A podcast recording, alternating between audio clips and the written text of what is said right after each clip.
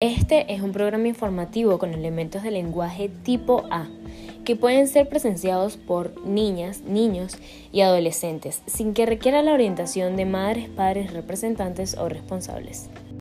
Bienvenidos a Noticias Vogue. Recuerda que en Noticias Vogue la preocupación no es una opción. El Saime y los vuelos internacionales. ¿Cómo viajarán los venezolanos? La Asamblea Nacional denunciará nuevas represiones del régimen ante organismos internacionales. Estados Unidos eliminará chequeos adicionales en vuelos internacionales. Wuhan, ciudad china en donde surgió el COVID-19, reabrirá vuelos internacionales. Cultura Profética recibió par de nominaciones al Grammy Latino 2020. Iker Castillas anunció su retiro del mundo de los deportes. Continuamos con nacionales. Nicolás Maduro anuncia este jueves que a partir de diciembre se retomarán los vuelos internacionales en el país. Este sábado la Asamblea Nacional denunciaron la represión por parte de los cuerpos de seguridad del régimen de Nicolás Maduro en varios sectores del país en las últimas horas.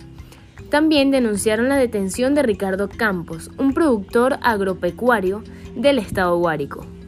El embajador de Venezuela ante los Estados Unidos, Carlos Beccio, habló sobre las estrategias que han implementado para salir del régimen de Nicolás Maduro. En Carabobo, los ciudadanos denunciaron que los obligaron a adquirir gasolina en dólares.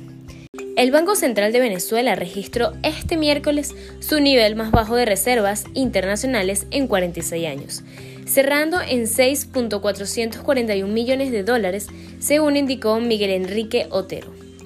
Nicolás Maduro reiteró este viernes que Venezuela sufre un brote brutal por COVID-19 en las fronteras del país con Colombia y Brasil. Avanzamos con internacionales. El gobierno de Estados Unidos confirmó que eliminarán los controles adicionales para algunos pasajeros de vuelos internacionales. La ciudad china de Wuhan, donde se registró el primer brote conocido por COVID-19 a nivel mundial, volverá a permitir vuelos internacionales a su aeropuerto la próxima semana, informó hoy la prensa local. El gobierno colombiano autorizó este martes la reapertura gradual de vuelos internacionales a partir del próximo 21 de septiembre. El representante especial de Estados Unidos para Irán y Venezuela, Elliot Abrams, viajó a Alemania para mantener reuniones este jueves y viernes con altos funcionarios del Reino Unido, Francia, Alemania y la Unión Europea. El Comité de Emergencias de la Organización Mundial de la Salud para el COVID-19 recomendó limitar las medidas aplicadas a los viajeros internacionales para intentar frenar la expansión del coronavirus, tales como las cuarentenas. Seguimos con cultura y espectáculos. La popular agrupación Cultura Profética, bajo su sello discográfico La Mafafa Discos, obtuvo doble nominación al Grammy Latino 2020. La cantante Alicia Banques ofrece un concierto live on desde el Centro Cultural BOD este jueves a partir de las 7 de la noche, producido por Sierra Alta Entertainment.